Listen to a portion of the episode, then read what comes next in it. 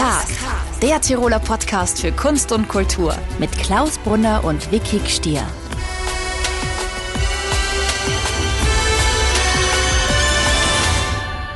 Hallo und herzlich willkommen zu einer neuen Ausgabe von Das K, dem Tiroler Podcast für Kunst und Kultur. Als Gast begrüßen wir heute den Haumkoch Paul Iwitsch. Der gebürtige Tiroler, der in Safaus aufgewachsen ist, zählt zu den wenigen Köchen weltweit, die sich mit vegetarischer Küche einen Guide Michelin-Stern geholt haben. Seit 2011 leitet der Haumkoch die mehrfach ausgezeichneten vegetarischen Tierenrestaurants in Wien und München. Privat isst Iwitsch aber auch Fleisch, am liebsten die Speckknödel seiner Mama. Wir treffen den sympathischen Gemüseliebhaber im Hotel Edelweiss in Sus am Arlberg, wo er derzeit seine vegetarischen Menüs als Pop-up anbietet. Hallo Paul, danke, dass du dir Zeit für uns nimmst. Wie sieht eigentlich derzeit dein Alltag aus? Pendelst du ständig zwischen Wien, München und Westösterreich? Ja, guten Morgen. Wie schaut es aus? Also im Dezember habe ich 4000 Kilometer mit der Bahn gemacht. Also glaube ich, bin ich bei der G-Wessler ziemlich nahe dabei und gute Strecke, muss ich sagen. Also ich pendle momentan sehr viel, also vor allem nach Zürs, bis wir das alles so auf Schiene haben, wie wir uns das vorstellen. Ich habe mit dem Peter Lehner einen Küchenchef da, der was seit acht Jahren bei mir ist und der macht das super. Das Team hat sich auch da sehr schnell zurechtgefunden, also ich bin happy mit dem, was wir machen und ja, voller Tatendrang. Ja, kurz zur Erklärung für vielleicht unsere Hörerinnen und Hörer, die jetzt die Tierrestaurants nicht kennen ihr kocht es einfach auf Hauptniveau ausschließlich fleischlos.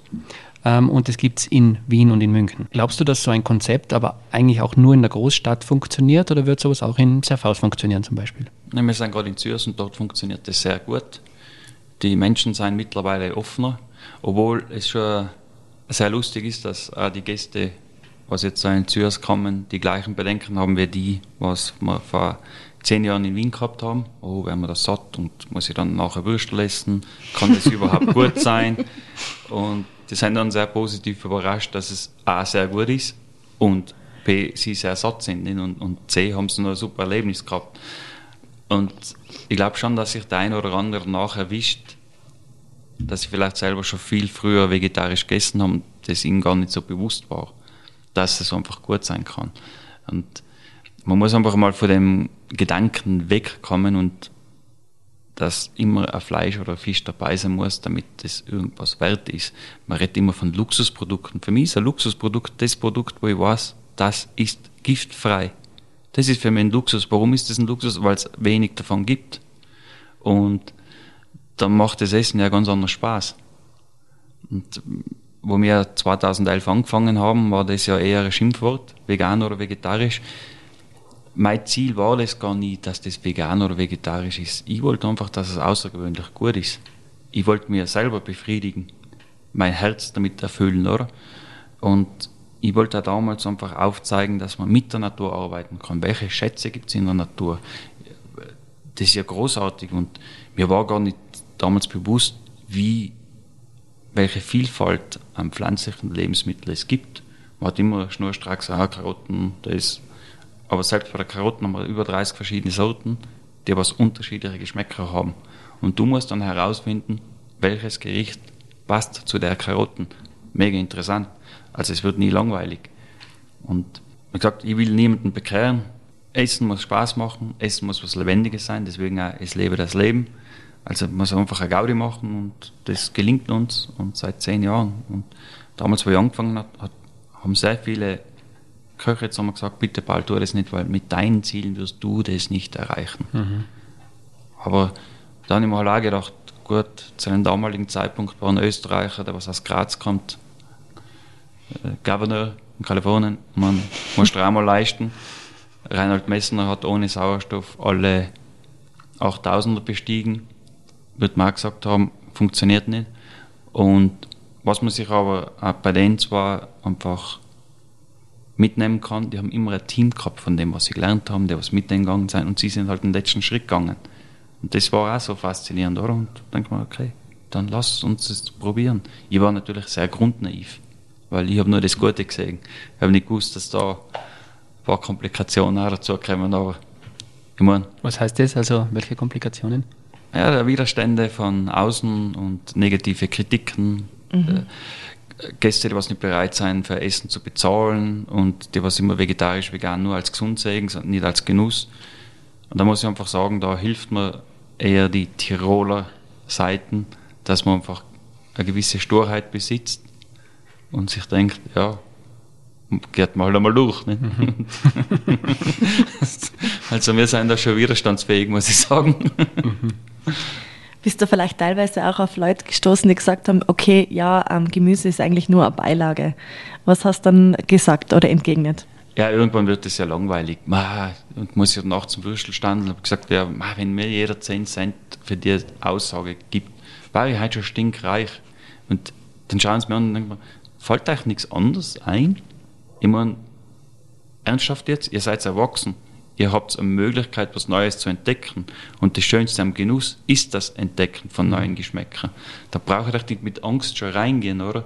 Das ist ja die, die Faszination von, von, von der Kulinarik, dass es einfach unterschiedliche Dinge gibt und da musst du halt ein bisschen freier zugehen. Und deswegen Kinder sind da viel offener.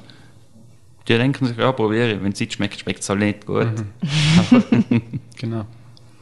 Ähm, eigentlich unsere bäuerliche Küche da in Tirol, die ist ja auch zum großen Teil vegetarisch gewesen früher. Ich denke jetzt nur an Kirchel oder Spatzel und so weiter. Also wenn du wieder mal in Westösterreich bist, sind das eigentlich Sachen, die du auch magst und auch isst, so einfach einfache Gerichte? Ich liebe diese Gerichte und meine Eltern wissen immer, wenn ich komme, braucht es die Speckknödel. Ich mag wirklich das Bäuerliche. Das ist einfach von Grund auf das, was mir am besten schmeckt. Das bin ich gewohnt. Aber es ist auch interessant, zum Beispiel das Tiroler Gröstel wir sagen, das ist ein traditionelles Tiroler Gericht. Wird mir jeder beipflichten. Und wenn wir dann nochmal genauer hinschauen, die Erdäpfel kommt aus Südamerika, die Zwiebel hat ihren Ursprung in Asien und wir in Tirol haben das verbunden. Nicht? Das ist unser Größtel. Deswegen Kulinarik verbindet. Und die bäuerliche Küche war ja die Küche, wo man einfach alles verwertet hat. Man hat aus billigen Zutaten was Großartiges gemacht. Und das heißt, die Leute haben sich mit irgendwas beschäftigt, die haben, sich, die haben den Wert der Milch erkannt. Deswegen gibt es bei uns die Stoßsuppe. Das heißt seinerzeit, also Back to the Roots im Englischen, oder? Weil ich einfach sagen will, dass die Zutaten, die Lebensmittel früher wesentlich die bessere Qualität gehabt haben wie jetzt und sie waren auch mit der höheren Wertigkeit behaftet wenn man sich daran erinnert, vielleicht können sich auch einige daran erinnern, die Milch war früher richtig dickflüssig. Wenn man sie aufgekocht hat, hat es eine Haut gegeben.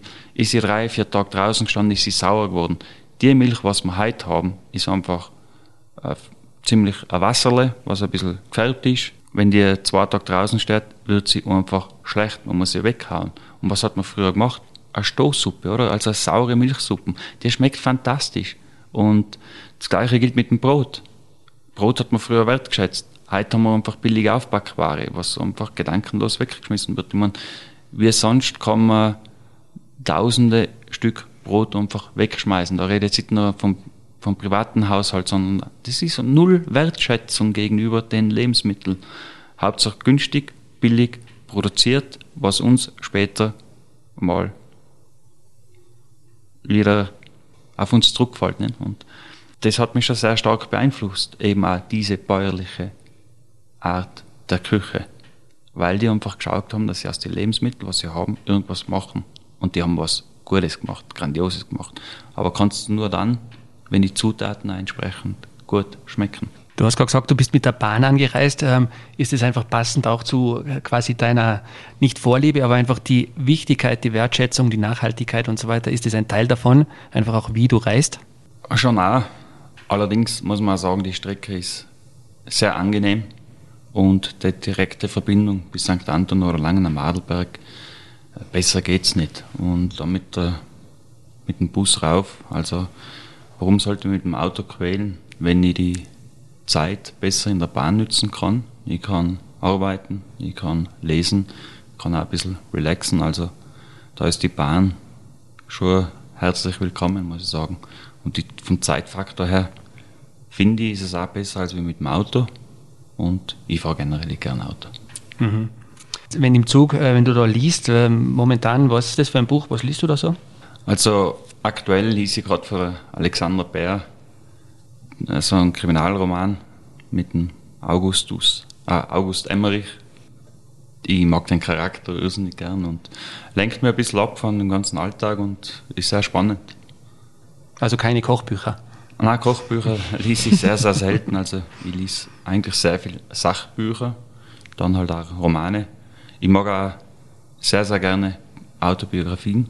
Ich finde das immer sehr interessant, was Menschen zum Erzählen haben. Und das fasziniert mich und gibt mir auch eine gute Zeit. Und ich finde sowieso Bücher sehr wertvoll. Und Lesen ist eins von meinen liebsten Dingen, was ich mache. Gibt es da vielleicht auch ein Lieblingsbuch, das du im Kopf hast oder welches du immer wieder gerne liest? Nein, es gibt gar kein Lieblingsbuch. Ich finde, jedes Buch hat seine Zeit. Ich finde, es gibt außergewöhnliche Bücher. Zum Beispiel die Harry Potter-Reihe finde ich außergewöhnlich. Da, für mich hat es einen hohen Aspekt an politischen Statements mit, äh, mit Rassendiskriminierung alles, wenn man das genauer anschaut, ist das gar nicht so ein Kinderbuch, sondern sehr, sehr interessant. Also es gibt einige sehr gute Bücher und Bücher, was ich einmal gern gelesen habe, sind die vom Reinhold Messner, weil mich die Bergwelt fasziniert. Ich würde nie auf einen 8000er gehen, aber die Faszination von einem 8000er ist sehr groß auf mich und ich finde es faszinierend, dass man so Anstrengungen auf sich nimmt, um auf den Berg raufzugehen, obwohl es äh, sehr knapp mit dem Tod ist und ja, gibt auch schöne Erzählungen, also faszinierend. Mhm. Von ihm stammt ja auch dein Lieblingszitat, soweit ich weiß, von Reinhold Messner. Ja, das wäre. äh, solange du jemanden hinterherläufst, genau, genau. Wirst, genau, du musst halt deinen eigenen Weg gehen Richtig. quasi, oder? Das stimmt. Hast du vielleicht auch ein bisschen einen Hang zum Extremen, würdest du sagen? Oder woher kommt dieser Drang? Ich glaube, dass ich früher schon mehr Grenzgänger war als jetzt. Also ich habe schon sehr oft versucht, über meine Grenzen zu gehen. An was das gelegen ist, habe ich auch schon versucht zu reflektieren. Ich glaube einfach, wenn man mit sich nicht im Reinen ist, dann sucht man irgendwas. Und bei mir war es halt extremer Zeitaufwand mit den Stunden. Und da habe ich 100, 120 Stunden die Woche, eineinhalb Jahre durchgearbeitet. Also da bin ich schon immer ans Limit gegangen. Und für mich war das teilweise sehr aufregend zum Schauen, was kann man machen. Und ich meine, das, die, das absurdeste Erlebnis war, wo ich einmal 48 Stunden durchgearbeitet habe, dass ich das erste Mal das Gefühl gehabt habe damals, ich habe nicht mehr mehr können. Also die, die Veranstaltung war sehr gut. Sagen wir, sie ist gut gelaufen. Aber ich habe einfach vom Gefühl her gewusst, okay, ich habe jetzt eine Stunde früher aufstehen können, ich habe eine Stunde länger arbeiten können, ich habe für diese Veranstaltung alles gemacht, was geht. Und das war so ein befreiendes Gefühl, aber andererseits auch wieder absurd, weil es hat da Veranstaltungen gegeben, die was weitaus besser gelaufen sein, aber da war ich immer unzufrieden, nicht? weil ich mir wäre doch ein bisschen früher aufgestanden, hätte ich das und dann. Und da habe ich gewusst, da habe ich mein Limit erreicht mit 48 Stunden, obwohl man sicher die letzten sechs Stunden eher in einem Delirium war. Aber das war dann, wo ich gewusst habe, okay, ich kann auch das. Und aber das war jetzt eher, weil du das machen wolltest, nicht so sehr, weil du musstest. Ich tue immer alles nur, weil ich das will und nicht, weil ich es muss. Das Müssen, von dem muss man sich ziemlich schnell befreien das ist so, wie wenn man immer bei anderen Leuten die Schuld sucht für, für seine Angewohnheiten. Man ist erwachsen, man kann gewisse Angewohnheiten oder Glaubensmuster einfach beseitigen, das musst du selber wollen. Und ich habe alles, was ich in meinem Leben gemacht habe, aus, ein, aus eigenem Antrieb gemacht. Es war nie ein Chef hinter mir, der was gesagt hat, du musst, du musst, du musst, sondern es war mein Drang. Das, ich habe einen inneren Zwang gehabt und den wollte ich befriedigen und ich habe das nie schlimm gefunden, sondern das war meine Zeit, das war mein Investment. Ich habe mich dabei gut gefunden. Gut, manchmal bin ich ein bisschen krank geworden, aber im Großen und Ganzen ist das, das mein eigener Antrieb gewesen. Und es gibt ja das Wollen viele wollen irgendwas, aber wollen nie was dafür tun. Und das kann man jetzt äh, mit der Analogie zum Bergsteigen. Ich möchte auf einen 8000er gehen, aber ich würde niemals die Kondition für das aufbauen. Das war mir zu anstrengend, also will ich es nicht wirklich. Und bei meinem Beruf war es aber anders. Da wollte ich und da habe ich und da tue ich noch. Äh, wenn wir kurz über deine Bücher reden, eines davon äh, heißt Restlos glücklich. Äh, darin geht es natürlich neben vielen tollen Rezepten einfach um die Themen Nachhaltigkeit, Tierwohl, äh, Menschenwohl sozusagen. Ähm, vielleicht sprechen wir später noch darüber.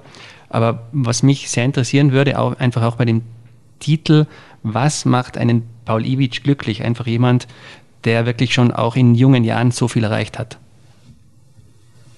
Ich bin die letzten Jahre sehr zufrieden, sehr glücklich. Ich, meine, ich habe eine tolle Familie, ich habe äh, einen tollen Arbeitsplatz, ich habe grandiose Mitarbeiter. Ich bin mit mir selber zufrieden. Also von dem her bin ich jeden Tag glücklich.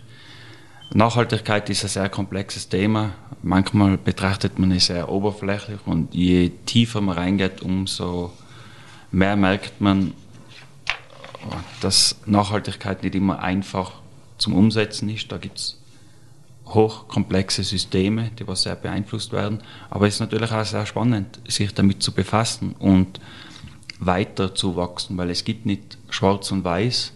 Es ist sehr viel verwoben und man kann dann einzelne Elemente eben verändern, so wie mit Bahnfahren. Aber das ist auch eine gute Möglichkeit, was es mhm. bei uns gibt.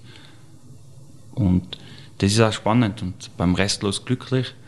Bei dem Buch ist es eigentlich eher darum gegangen, wieder mal mit Demut und Dankbarkeit auf die ältere Generation zurückzublicken. Weil heute ist das No Waste ein voller Modetrend und, und das muss man machen. Das war früher selbstverständlich. In Safhaus gibt es so einen ganz lieben Videopodcast mit der heißen Zeitzeugen. Das sind zwischen 70 und 90 Jahre, der kennt man ja. Und wenn die erzählen, wie das damals war, dann weißt du, wie arm das Dorf damals war. Und das ist ja in Tirol nicht der einzige Dorf gewesen, sondern mehrere. Und die haben wirklich alles verwertet, weil die haben gar keine Möglichkeit gehabt. Die haben die Qualität der Lebensmittel geschätzt. Wir sind eine Wegwerfgesellschaft, eine Konsumgesellschaft und glauben, weil wenn wir irgendwann einmal kein H&M T-Shirt einkaufen, wir sind dann schon nachhaltig. Die waren früher nachhaltig.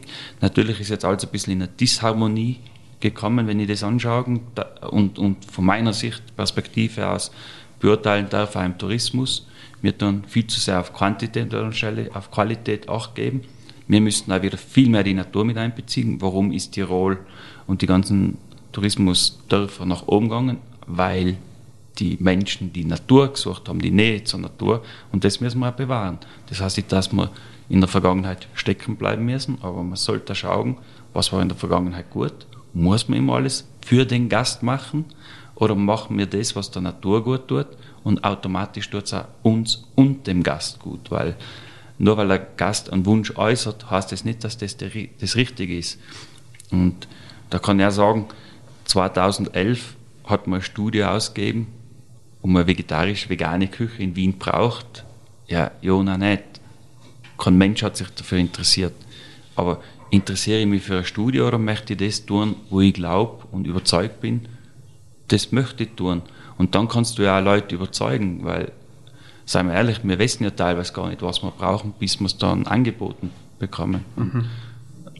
So ist es auch mit der Nachhaltigkeit mit dem Buch. Und bei dem Buch habe ich mich dann schon sehr viel beschäftigt und bin dann auch draufgekommen, dass das Essen mich immer schon sehr stark beeinflusst hat. Und das waren einfach meine Großeltern und meine Eltern.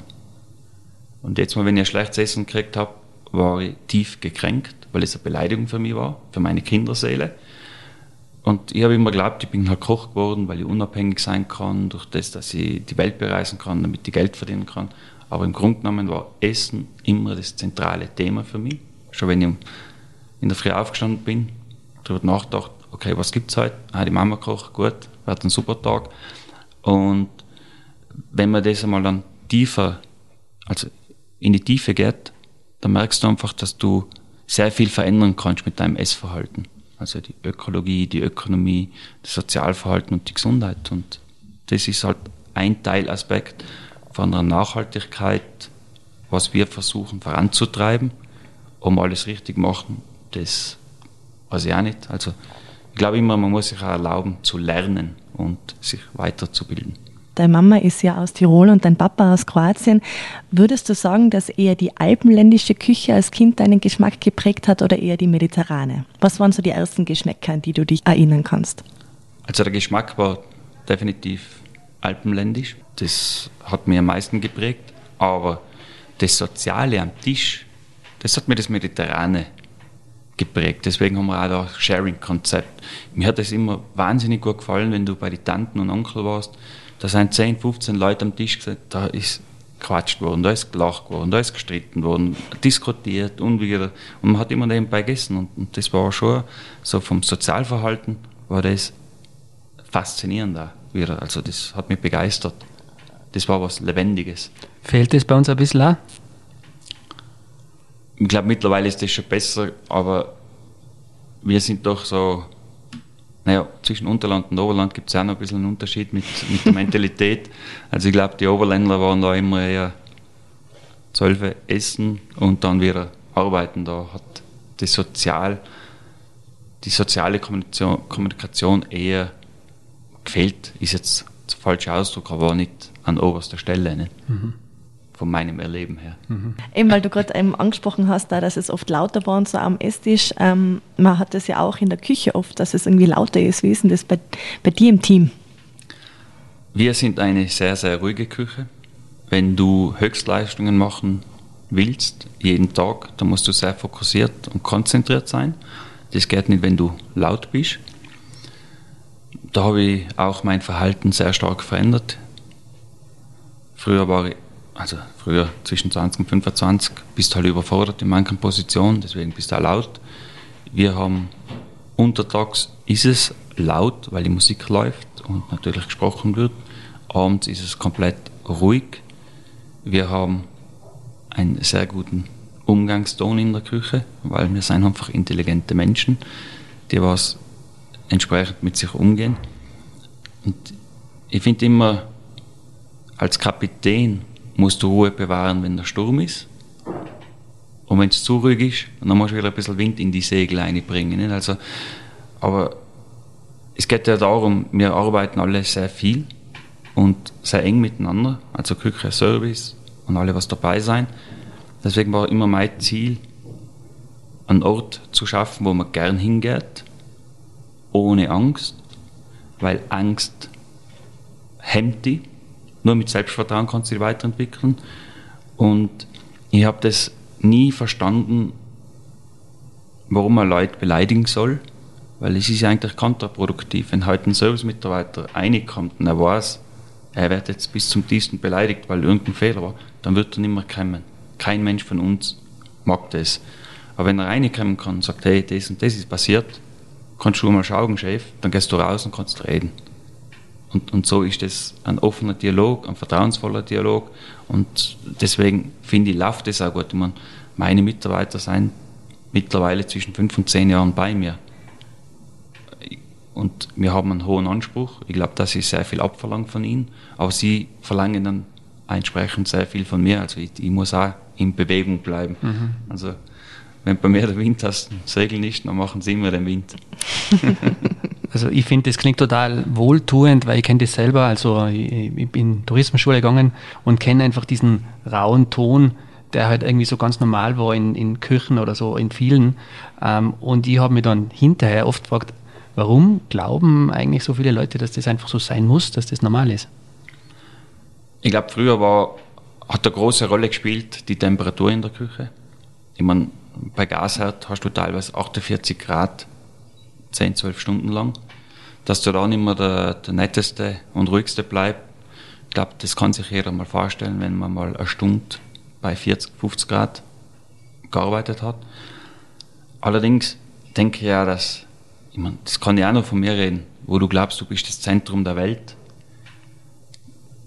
dass das, was du tust, das Allerwichtigste ist und es ist ein Drama, wenn jetzt ein Gast zwei Minuten oder fünf Minuten warten muss wenn wir das einmal ganz nüchtern betrachten, wir sind keine Chirurgen, was eine Herz-OP machen. Also wenn ich mich verschneide, passiert nichts. Wenn sich ein Chirurg verschneidet, ist der eine wahrscheinlich dort. Und dann kannst du dich schon ein bisschen runterholen und darüber nachdenken, ist das jetzt ein Drama oder ist das eine Sache, was du ganz einfach ausmerzen kannst? Und viele glauben immer, wenn sie sehr laut sind oder Leute beleidigen, dass sie dann an das oberste Limit gehen können. Ich glaube so, ich bin, ich bin der Meinung, dass es anders besser geht. Aber das muss auch jeder für sich entscheiden. Ich habe mit sehr vielen cholerischen Küchenchefs zusammengearbeitet, Psychopathen teilweise, vor allem in der Schweiz. Man hat sich gewisse Dinge dann komischerweise angeeignet. Aber wenn du richtig mal darüber nachdenkst, war es einfach hirnlos. Das ist ein Zeichen von Überforderung.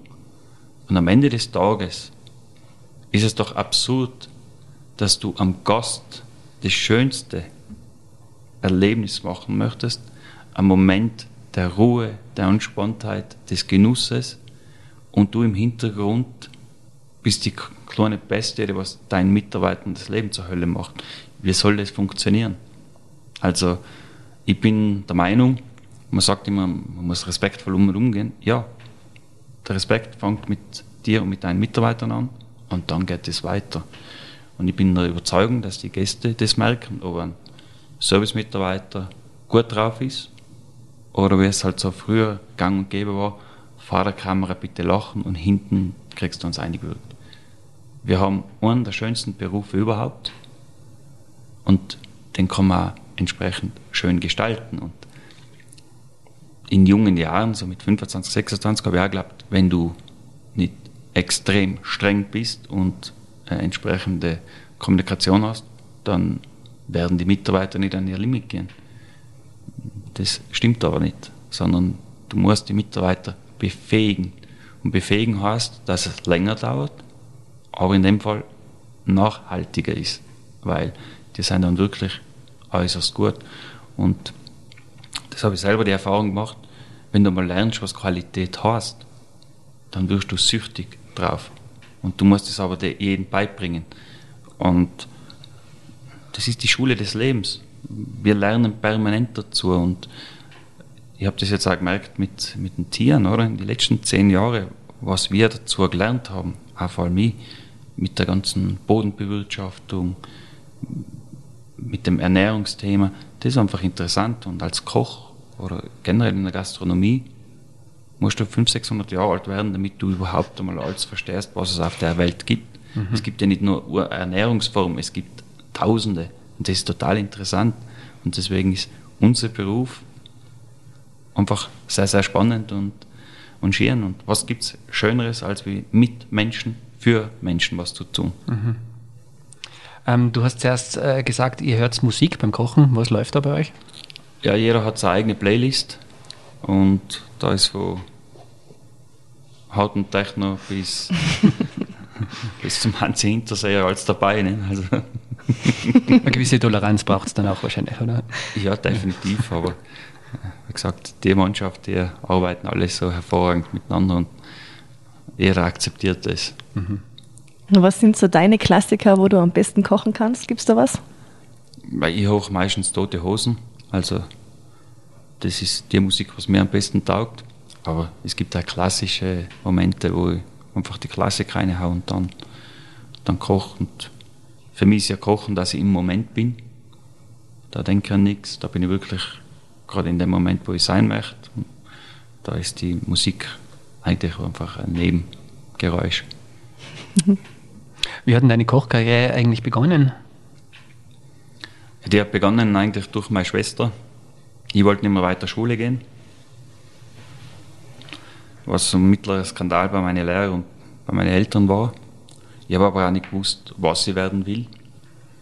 Comiczeichner war eigentlich immer mein Traum gewesen. Mhm. Da hätte ich aber nach Wien gehen müssen, mit 14 nach Wien als Tiroler. Das ist ja unvorstellbar. Dann habe ich probiert als Fernsehtechnik, weil ich gerne Fernsehen schaue. Das hat auch nicht funktioniert und meine Schwester ist dann auf die Idee gekommen, wäre doch Koch. Eben, du kannst die Welt bereisen, du kannst kreativ sein, du kannst Geld verdienen und immer doch cool, unabhängig. Und die ganzen Köche, was ich kenne, sind eben Schwimmbad, ich kann weiter Tennis spielen, alles gut. es ist ein bisschen anders geworden.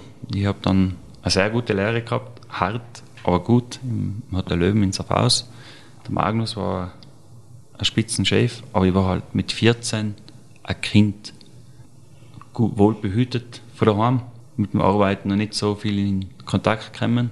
Und das war dann schon eine massive Umstellung und man darf einfach nicht vergessen, ein 14-Jähriger ist vielleicht nach außen hin cool.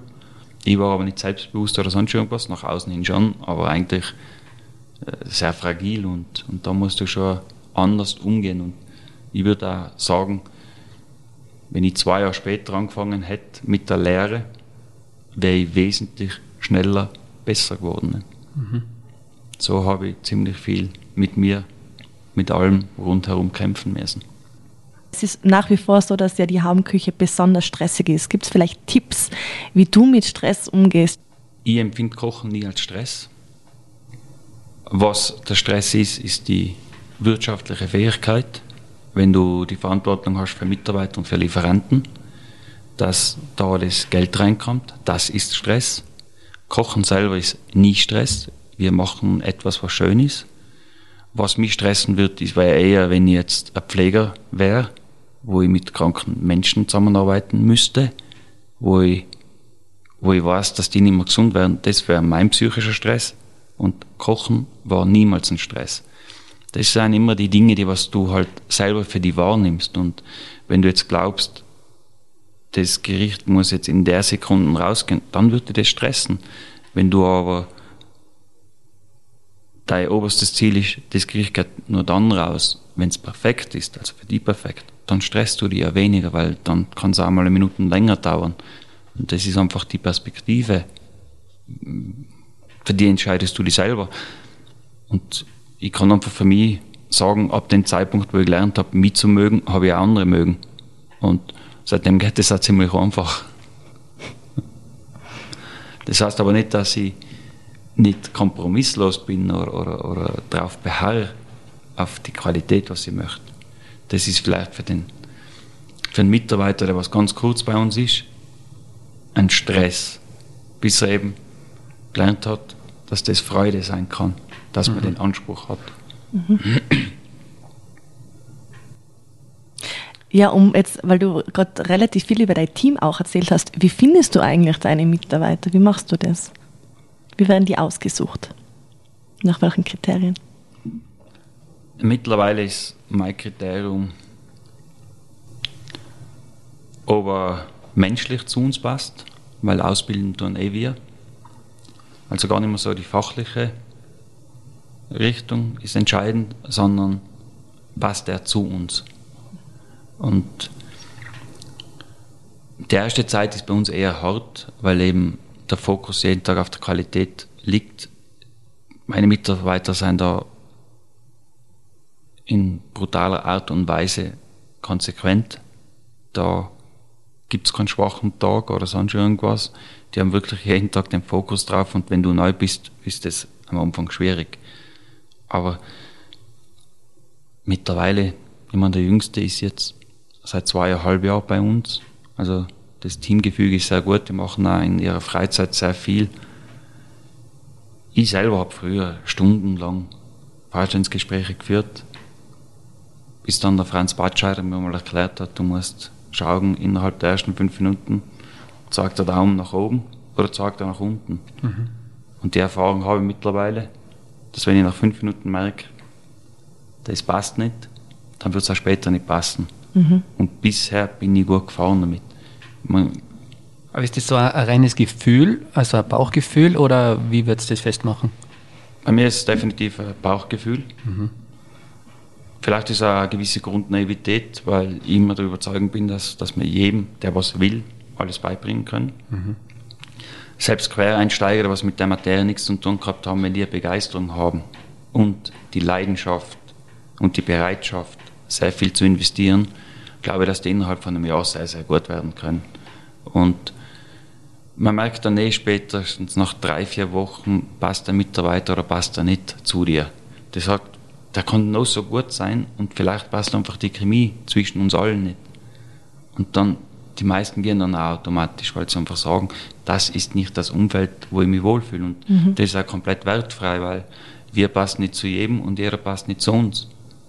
Und die, was das wollen, finde schon immer, also so, unsere Erfahrung ist schon, die erste, das erste halbe, dreiviertel Jahr ist für jeden schwierig, um unsere Denkweise zu verstehen, um die Philosophie zu verstehen. Und da muss man sich reinfuchsen. Und wenn du das geschafft hast, dann ist es ein Kinderspiel. Mhm. Das heißt, es geht. Man kann auch schon im zweiten Bildungsweg, wenn man schon erwachsen ist, kann man immer noch Superkoch werden. Ja, definitiv. Mein Küchenchef, der Matze, hat zuerst studiert, ist mit 21 dann Koch geworden, ist ein sensationeller Koch, mhm. weil er einfach mit 21 Jahren dann gewusst hat, was er will. Und ab dem Zeitpunkt, wo du das weißt, konzentrierst du ja ganz anders drauf. Mhm. Und die Findungsphase, die wird jeder von uns haben. Und ich denke mal, zwischen 14 und, und 18 habe ich mehr mit mir selber zum Kämpfen gehabt, als dass ich begriffen habe, was ich da tue. Man, die Pubertät, die Entwicklung und das hast du ab einem bestimmten Alter in der Regel schon mal hinter dir. Und das ist dann schon ein krasser Vorteil. Eben weil du auch viel über deine Entwicklungsgeschichte erzählt hast, da gibt es eine Anekdote und zwar, dass du eben ein, ein, Jahr lang quasi das Essen verweigert hast in der Schule. Was ist denn da eigentlich genau passiert? Das Essen in der Schule war grottenschlecht. Also die, das hat mich jeden Tag massiv aufgeregt.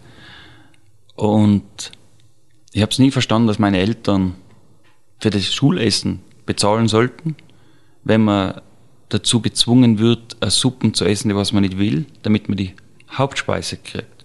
Oder ein zweites Mal die Suppen zu holen, weil man die Hauptspeise nicht will. Das, als, als, als wärst du irgendein Stück Material, was sie birgen können, so wie sie es haben wollen. Und das ist einfach grauenhaft. Essen soll Freude bereiten. Essen soll nahrhaft sein. Und erstens war es industriell gefertigtes Essen, teilweise lieblos, und da möchte ich jetzt gar keinen kränken, die haben einfach gar keine andere Möglichkeit, weil das System einfach so ist. Und es ist einfach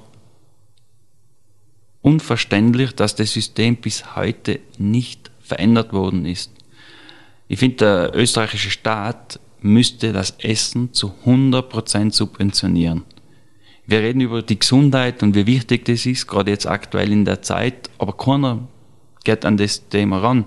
Die Kinder, ab dem zweiten Lebensjahr bis 14, lassen wir einfach im Regen stehen. Die kriegen das schlechteste Essen. Es müsste meines Erachtens 100% frisch gekocht sein, 100% Bio, 80% pflanzlich, 20% tierisch. Und alles frei von Giften. Und das müsste aber frei zugänglich sein, weil es gibt Familien, die was nicht die Möglichkeit haben, ein bisschen mehr zu zahlen. Und die Kinder sind unsere Zukunft und das muss man schützen und behüten und für die müssen wir auch Verantwortung übernehmen. Und das tun wir nicht. In ganz Österreich gibt es kein System, was das macht. Und das finde ich einfach krank. Und das hat mich schon mit 13 krank gemacht. Weil ich habe jeden Tag Brot gegessen, anstelle dass ich was Gescheites Nahrhaftes gekriegt habe. Und wir sind schon verantwortlich für die Kinder. Wenn es ein Erwachsener tut, hey, jeder kann tun lassen, was er will. Aber im Grunde genommen ist ja das sehr paradox. Wir werden jeden Tag mit Mathe, Englisch und Deutsch konfrontiert, weil es ganz wichtig ist für unsere Zukunft. Essen tun wir jeden Tag. Und Essen steht nirgends auf dem Lehrplan. Weder über Ernährungslehre noch im täglichen Mittagsessen oder Schulessen. Mhm. Und sowas muss und gehört dringend verändert. Für das haben wir Geld und das muss uns einfach mal wert sein. Wie wollen wir eine Gesellschaft verändern, wenn die das nie lernen? Und die Kinder sind wesentlich intelligenter in meinen Augen als wir Erwachsene, weil die das spielerisch verstehen. Die können auch teilweise dann Zusammenhänge schneller erkennen und wenn wir das einfach in, in das tägliche Bewusstsein mit integrieren, dann wird das eine Selbstverständlichkeit. Dann brauchen wir über Nachhaltigkeit gar nicht mehr so zu diskutieren, sondern wir leben das schon von Anfang an. Und das kann man in der Schule, finde ich, am leichtesten umsetzen. Und es gehört auch einfach umgesetzt. Ihr merkt schon, da war ich immer noch emotional, weil, weil mhm. das noch so ein tiefes Erlebnis ist, dass in der ganzen Zeit, wo ich in der Schule war, für mich das eine Qual war. Und mit 13 habe ich halt beschlossen, na, jetzt ist aus. Und das war ein Skandal.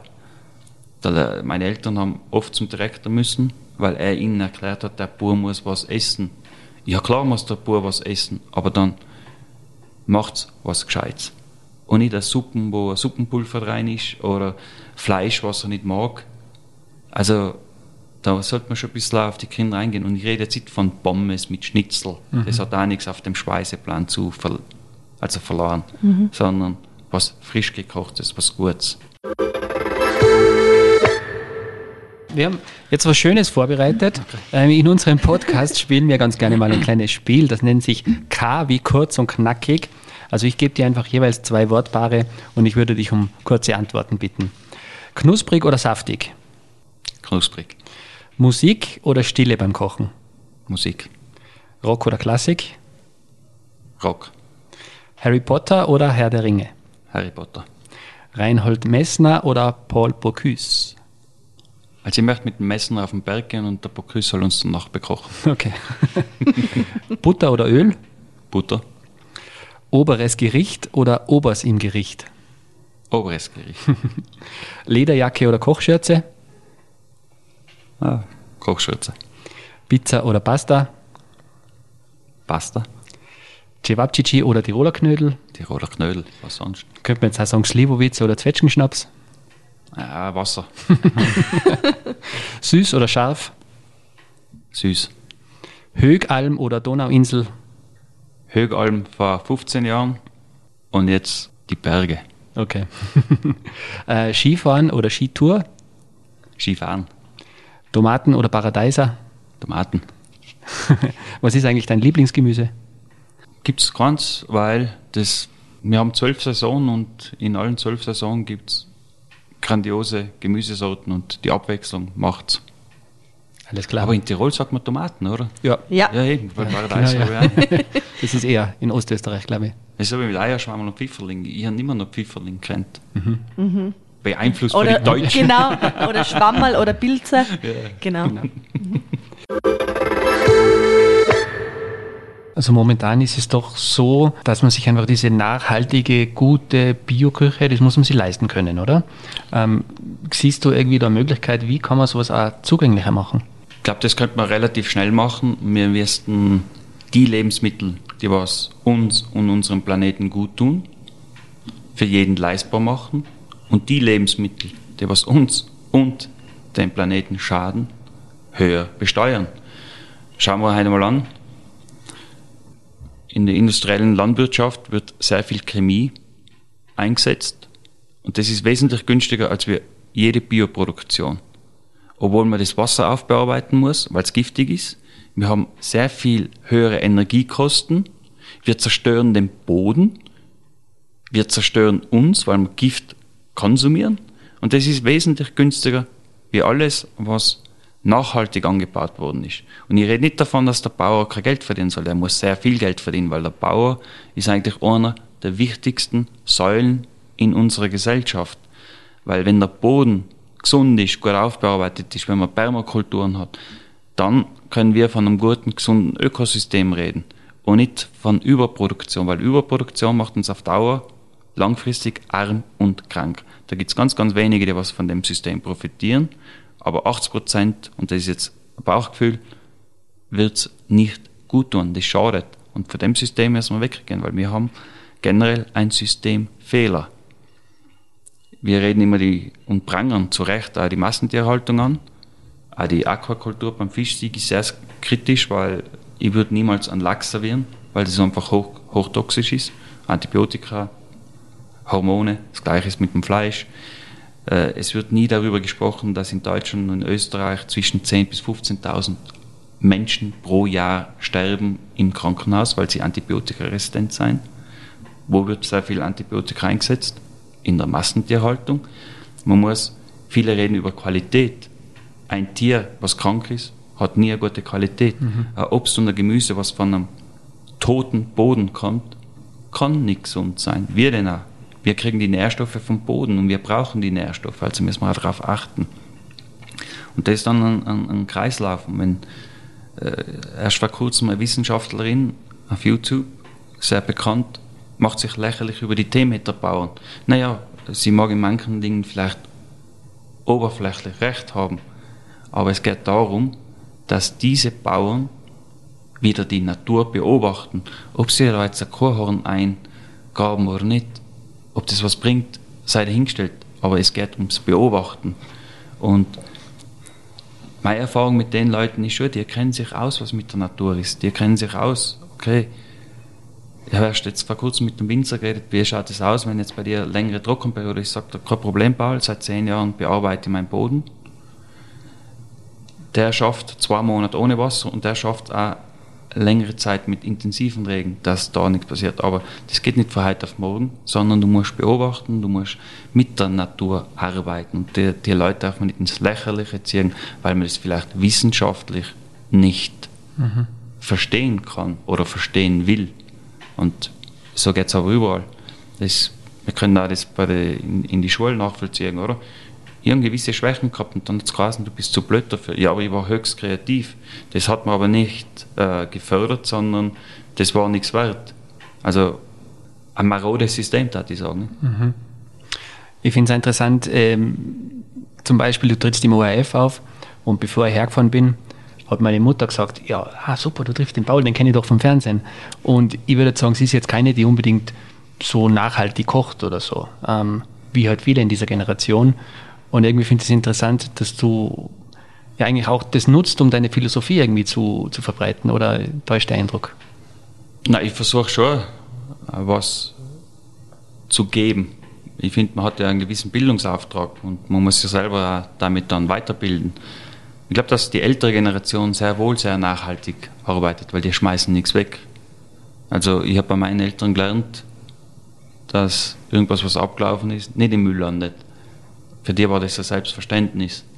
Das haben wir heute teilweise verlernt, weil es heißt, es ist schlecht, anstatt dass man es probiert. Und glaube auch, dass ältere Generationen das viel natürlicher machen und gar nicht wissen, dass sie eigentlich nachhaltig arbeiten.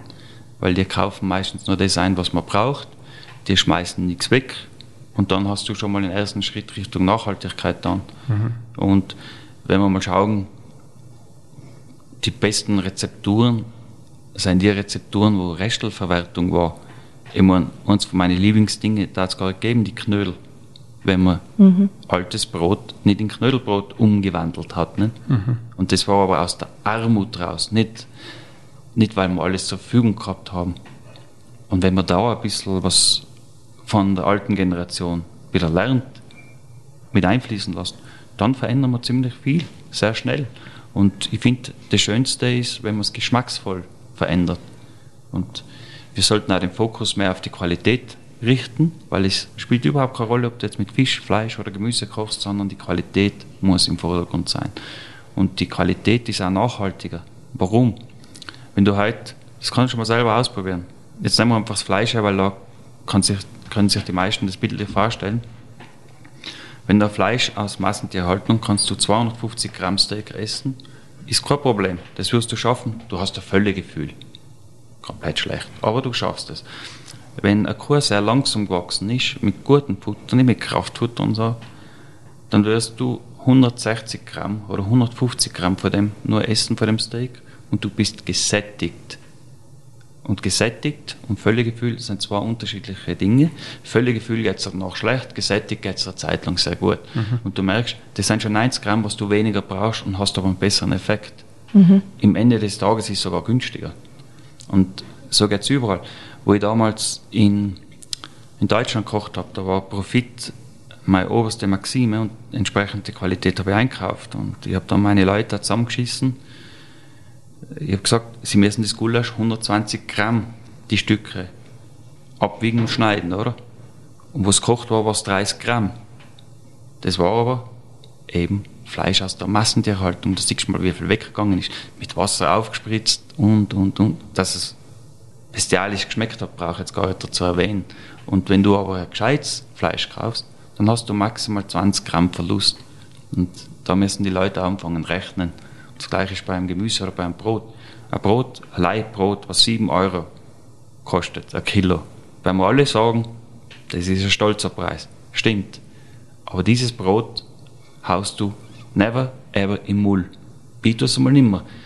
Kurz bevor es richtig hart ist, schneide es auf, mach Knödelbrot, mach ent oder einen guten, das nennt man Quast, das ist ein Brottrunk, den gibt es aus dem 1780 schon eine Rezeptur oder gute Brotsuppen und du hast es zu 100% verwertet. Das heißt, es ist günstiger, als wenn du 50, äh, um 50 Cent ein Brot hast, ah, hau ich weg, weil es kostet ja nichts. Egal. Was nichts kostet, ist nichts wert. Und dazu ist noch das Brot, was das 7-Euro-Brot, weitaus bekömmlicher, weil es 24 bis 48 Stunden gegangen ist. Meistens haben sie sogar Demeterkorn, das heißt, schon super Anbau. Also tust du dich nachhaltig gescheit ernähren. Und sparsamer in dem Fall. Ähm, in deinem Buch steht ja, du bist mit 160 km/h gegen die Wand gefahren und äh, dann hat es einen Wendepunkt gegeben. Was ist da genau passiert? Ich glaube, dass ich nicht der Intelligenteste bin. Also das heißt, ich muss schmerzhafte Erfahrungen machen, dass ich was verändere. Und ich habe mit ich glaube, 24 schon einen massiven Burnout gehabt. Das heißt, schwere Depressionen. Burnout klingt immer so ganz nett und so ganz cool. Das war es überhaupt nicht, weil ich bin, ich hätte mich nicht einmal selber ernähren können. Ich habe Monate nicht geschlafen, also das ist einfach brutal. Habe mich aber selber wieder rausgezogen und bin aber wieder komplett in das System, zack, zack, zack, funktionieren, oder? Und ich habe es zuerst schon mal angesprochen, ich war dann in Deutschland, bin ein bisschen sehr scharf rechts abbogen, weil nicht mehr die Qualität der Lebensmittel um meine Arbeit im Fokus gestanden ist, sondern die Profitmaximierung. Und da war ich richtig, richtig gut drin. Also ich habe die besten Betriebsergebnisse geschrieben, habe eigentlich mit diesen Zutaten, was ich eingekauft habe, mir auch selber vergiftet. Es ist ja sehr paradox. Ich, ich habe nebenbei mit Naturheilkunde als mich da informiert, eigentlich so richtig studiert und habe aber den ärgsten Müll einkauft. Ich habe einfach billigstes, schlechtestes einkauft und habe es aber so manipuliert, dass es gut schmeckt. Und immer mit dem Vorwand oder Argument, ja, die Leute zahlen ja nicht mehr. Okay, ich habe einfach vergessen, was meine Aufgabe ist in, mit meinem Beruf. Und da bin ich richtig schwer, schwer krank geworden, nicht nur psychisch wieder, sondern auch physisch. Und man hat schon äh, Probleme am Herzen festgestellt. Also, und hat es halt zwei Möglichkeiten gegeben mit Medikamenten und der Arzt hat gesagt, ja, spätestens nach drei Monaten, wenn wir Herz-OP durchführen müssen. Und ich habe dann gute Menschen kennengelernt, die was mir einen anderen Weg aufgezeigt haben, oder? Okay, mal die Ernährung wieder umstellen. Darüber nachdenken, was ist der Beruf, wie du ihn gerade machst, richtig gesund für dich. Und der war es nicht. Also habe ich mich mal für ein komplettes Jahr vegetarisch ernährt. Körperlich bin ich ja ziemlich schnell wieder kräftig gewesen. Also ist mir richtig gut gegangen. Aber ich habe immer noch eine innere Leere gehabt. Also keine Freude, nichts. Und dann denke ich, okay, jetzt habe ich eh schon alles verändert, aber irgendwas passt da nicht. Und, und das war dann wirklich an einem Samstagmorgen, wo ich habe einfach Hunger gehabt, wollte mir Rühreier machen, geht, geht zum Bauernstandel. Der war echt gut drauf, ich nicht. Sag halt, ja, sechs Gackeln bitte, oder? Und die, und die fängt mir an zu erzählen, das sind die besten Eier, was es gibt. Die Hühner laufen herum, die kriegen das beste Futter und ich habe das so gern. Und ich denke mir, oh, bitte gib mir einfach die scheiß Eier jetzt echt. und die schaut mir an, nimmt sie wieder, sagt sie, sie verkauft die Eier nur Menschen, die was das wertschätzen. Und ich, äh, so ein bisschen ausdiskutiert. Geil, heim, denke ich echt über die Situation nach, denke ich, boah, die Geschichte drucken, oder? Dann mache ich Rühreier. Und in dem Moment, wo ich die probiere, da war ich wirklich wieder ein fünfjähriger Bub, der was beim Opa in Kroatien den Händel nachgerannt ist. Und da gibt es sogar ein Video davon. Und das war einfach so eine Geschmackserfüllung. Kennst du ja das, wenn es von unten nach oben so ein richtiger Smile geht, oder? Mhm. Wo, wo alles aufgeht. Und dann, dann ist mir wieder klar geworden, was ich tun muss. Ich muss den Geschmack, den natürlichen Geschmack wieder zurückbringen. Und ich finde, Geschmack ist unser stärkster Verbündeter. Und da ist mir zum ersten Mal richtig bewusst geworden, warum bin ich Koch geworden?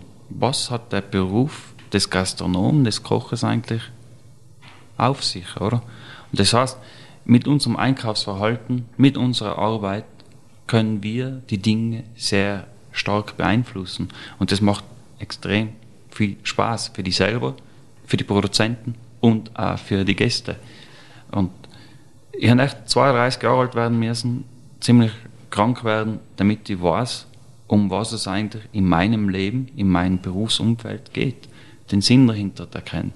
Nicht, dass ich jetzt irgendwas noch raus, rauskoche, sondern dass ich maßgeblichen Anteil daran habe, wie sich das ökologische und soziale und das gesundheitliche verändert, weil ich kann halt nicht sagen, was du brauchst oder was du brauchst, aber was ich euch versprechen kann, ist, dass ich euch was serviere, was absolut frei von jeder Art von Chemie ist, mhm. wenn man das überhaupt garantieren kann. Und dann äh, habe ich einfach einen ganz anderen Bezug wieder zu meinem Beruf gehabt und das war dann die Berufung. Mhm. Und seitdem macht mir dieser Beruf und die Arbeit mit meinen Mitarbeitern jeden Tag extrem viel Freude. Mittlerweile ernährst du dich ja 80-20 so circa, glaube ich, also zu 80 Prozent vegetarisch und äh, zu 20 Prozent isst du Fleisch. Würdest du sagen, dass das die ideale Kombination ist, so circa? Für mich ist es die ideale Kombination. Ich bin der Überzeugung, dass jeder Lebensphasen hat, wo seine Ernährung entsprechend anpassen muss. Und es gibt einfach viele Ernährungslernen. Es gibt die makrobiotische Küche, es, es gibt die taoistische Küche, die TCM, vegan, vegetarisch, tierisch. Also da muss man für sich selber herausfinden, was ist gerade aktuell für uns richtig gut. Ich glaube nie, dass eine Ernährungsform ein Leben lang für uns gilt, sondern wir haben einfach verschiedene Zyklen und da musst du entsprechend anpassen. Für mich selber tut es sehr, sehr gut. Ich war aber auch in meinem Fleischkonsum extrem hoch. Viele glauben beim Fleischkonsum immer nur an ein Steak oder sonst irgendwas, aber vergessen teilweise die Wurstwaren. Und ich, mich fasziniert das immer, wenn sie sagen, der Österreicher im Durchschnitt 50 Kilo. Ich habe im Durchschnitt 100, 120 Kilo gegessen. Ne? Jeden Tag, da kommst du schon auf, auf eine gescheite Portion Tagesbedarf dran. Und mittlerweile, glaube ich, bin ich bei 8 bis 10 Kilo. Mhm. Dann kannst du das auch aussuchen. Mhm. Und vielleicht wird es irgendwann noch 100% pflanzlich. Keine Ahnung. Also ich bin da sehr offen und das, was mir gut tut, das nehme ich zu mir und ich merke ziemlich schnell, was mir nicht gut tut. Aber ich bin jetzt auch kein Heiliger, weil sonst müsste ich auf Chips oder sonst irgendwas auch verzichten. Mhm. Ich habe es nur alles. Also gibt es einen Burger oder sowas auch mal? Burger gibt es sehr, sehr selten, weil zu über 90% der Burger kommt aus der Massentierhaltung und das tue ich mir nicht an. Mhm. Mhm. Aber so Laster wie Süßigkeiten oder so Snacks, gibt es da was? Ja, das gibt es schon. Und Chips und Haribos. also, nur, nur ist es halt sehr spärlich und dann genieße ich es. Ja. Die mhm. Dosis macht das Gift, hast du immer. Du sagst ja selber, die äh, Ideologie ist dir ein Gräuel. Ähm, jetzt ist einfach Fleisch essen oder nicht Fleisch essen so ein wahnsinnig ideologisches Thema für viele. Also bei den Österreichern und Österreicherinnen, wenn es um Schnitzel geht, also da, da kennen sie nichts ungefähr. Warum ist das so eigentlich? Ich glaube, die Fleischindustrie hat ein sehr hohes Marketingbudget und man muss einfach sagen, früher, wenn man Fleisch gekauft hat, dann war man wer.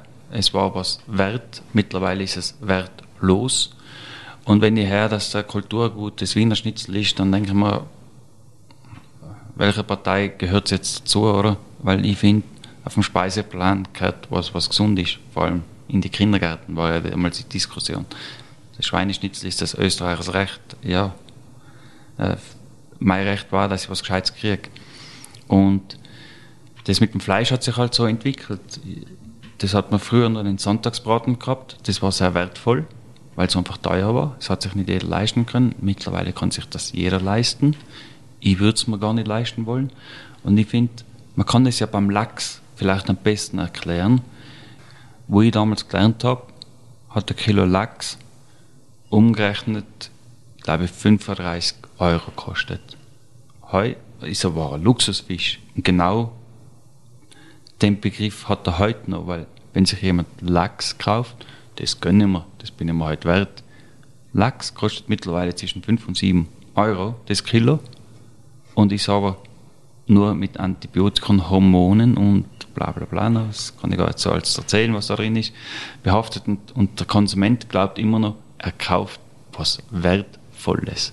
Und so ist es auch mit dem Fleisch. Und die Diskussion in Österreich mit dem Schnitzel, also die habe ich absurd empfunden, weil das ist unser Kulturgut, das ist unser Recht. Ich finde, unser Recht ist, dass wir mal was Gescheites am Teller haben und nicht um jetzt äh, ein Schweineschnitzel in einem Kindergarten servieren. Dort hat es gar nichts verloren. Und man sollte einfach mal gewisse Dinge hinterfragen und dann kann man seine Perspektive dahingehend sehr leicht verändern. Und in Deutschland hat es die Diskussion gegeben bei VW, wo sie die Currywurst gestrichen haben. Das ist mhm. unser Recht. Ja, wenn du Currywurst willst, dann mach es halt daheim. Und ich finde immer, Essen soll verbinden und nicht auseinander dividieren. Das ist mein Zugang. Gehen wir wieder zurück in die Küche. Und zwar sind ja schon Gerichte misslungen und gab es vielleicht auch lustige Kochunfälle, an die du dich erinnerst? Es passieren immer wieder, dass Gerichte misslingen. Und das muss also sein, weil wer viele Umwege geht, hat die besten Ortskenntnisse. Wenn immer alles gut geht, dann weiß ich nicht, was daneben gehen kann. Das, was sicher am prägendsten war, war in meiner Lehrzeit, habe ich gesehen, wie man Kaiserschmarrn macht. Und die voll fleißig, denkt man, das übe ich jetzt daheim. Die Mama war nicht da, also war es ein geeigneter Zeitpunkt. Ich habe gesehen, 250 Grad, dann habe ich den Kaiserschmarrn eingeschoben. Nach 10 Minuten schaue ich, immer noch oben flüssig. Nach 20 Minuten immer noch oben flüssig. Das gibt es ja nicht, oder? Dann bin ich halt Fernsehschauen gegangen. Irgendwann ist das Telefon die ganze Zeit geleitet. Oder was ist denn jetzt? Dann gehe ich schon raus, alles komplett Nebel. Die Nachbarin hat Angst gehabt, dass es bei uns brennt. Ja, der Kaiserschmarrn war komplett verbrannt, oben noch flüssig, unten Kohle. Für mich ein, ein sehr stresshafter Moment, weil ah, die Küche hat ausgeschaut, dann muss ich den Rauch beseitigen und ich muss das so türken, dass die Mama nicht draufkommt, dass ihre Pfanne nicht mehr existiert. Also, das heißt, du hast eine neue Pfanne gekauft dann? Ja, das wahrscheinlich mit dem Lehrlingsgehalt war Hat sie es gemerkt dann? Ja, ja. Aber ich habe das bis heute noch abgestritten. äh, ja, und ähm, du kochst ja wahrscheinlich auch für deine Gäste teilweise Kaiserschmarrn, schätze ich. Und äh, wie würdest du deine Gäste beschreiben? Wer sind denn eigentlich deine Gäste? Ich habe die besten Gäste überhaupt. Die sind sehr offen, sehr neugierig, extrem nett und lieben das Erlebnis und den Geschmack. Also besser geht's gar nicht. Was ist so eigentlich das größte Kompliment, äh, wenn, wenn du jetzt an deine Gäste denkst, also du arbeitest sehr hart für die einfach. Das schönste Kompliment ist immer, wenn sie sagen, sie haben sich wohlgefühlt, dass das Service außergewöhnlich gut war, dass die professionell und herzlich waren und dass das Essen gut war. Weil dann weiß ich, dass wir im gesamten Team eine gute Performance gemacht haben und dass der Gast sich wirklich wohlgefühlt hat. Mhm. Das ist ja eines von unseren Hauptzielen, was wir haben. Jetzt noch zu was ganz was anderem. Ähm, wir haben irgendwie über Umwege mitbekommen, äh, dass Captain Kirk ein großer Held für dich ist. Kannst du das kurz erläutern, wieso? Ja, Captain Kirk, das, also wo ich die, also der Captain hat es einfach geschaffen, unterschiedliche Persönlichkeiten, unterschiedliche Menschen zu einem Team zu formen und mit denen Außergewöhnliches zu leisten. Und der Kirk war eher der, der spontane, der Bauchmensch, der Spock war der rationale und der Dr. McCoy war der, was immer noch über die Emotionen gekommen ist. Und der hat alles gut mit eingegliedert. Und ich habe das einfach sehr faszinierend gefunden. Mittlerweile finde ich auch den Captain Picard extrem gut, weil sehr besonnen seine Entscheidungen sein. Und Star Trek ist für mich einfach auch so eine Vision von einem positiven Menschenbild. Wir reden jetzt nicht davon die ganzen, wenn sie da Kriege führen, aber so, dass eben viele unterschiedliche Menschen was Tolles erreichen. Und ich finde auch, wir sind nur in der Gemeinsamkeit sind wir vollständig. Und es braucht einfach unterschiedliche Fähigkeiten, unterschiedliche Persönlichkeiten. Und wenn wir die ganzen Egos miteinander verbinden, dann entsteht was Großartiges. Und deswegen war Captain Kirk immer ein Vorbild für mich. Der hat es in meinen Augen ziemlich gut geschafft. Mhm. Hast du dir jetzt soeben als Trekkie geoutet? Ja, absolut. Ich bin zu 100 Prozent. Star Trek ist sehr interessant, wenn man die Geschichte ein bisschen versteht. Mhm.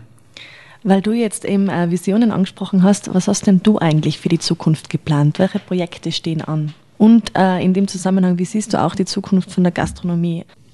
Also in meinem Kopf schwören sehr viele Ideen und ich hoffe, dass wir die zum Großteil umsetzen können. Stichwort Gastronomie. Es wird aufregend die nächsten Jahre, dass wir wirklich auf die natürlichen Produkte zurückgreifen, dass wir uns darauf besinnen, dass es um Qualität geht, um Geschmack geht und nicht aus dem Labor. So sehr ich Star Trek mag, möchte ich nie was aus dem wie hat das geheißen, die Maschine, wo die, so das Essen auf ja, herzaubert wird? Replikator. Genau. Und selbst Sie sagen ja ab und zu, Sie würden gern wieder was Natürliches essen und das ist ein Replikator. Also Essen hat immer was mit Emotionen zu tun und da soll auch die Gastronomie hingehen. Und die Gastronomie bedeutet ja eigentlich, kommt aus dem Altgriechischen, Gastronomus, das Wissen und die Lehre über den Darm. Das heißt, wir müssen uns eigentlich auch darauf zurückbesinnen, dass wir was Gescheites servieren. Vielen Dank für das interessante Gespräch. Ja, Vielen danke. Dank. Das war's auch schon wieder von Das K, dem Tiroler Podcast für Kunst und Kultur. Wenn euch diese Folge gefallen hat, hinterlasst uns gerne einen Kommentar. Alle anderen Folgen könnt ihr gerne nachhören auf allen gängigen Podcast-Portalen und auf unserer Website www.tirol.at/podcast.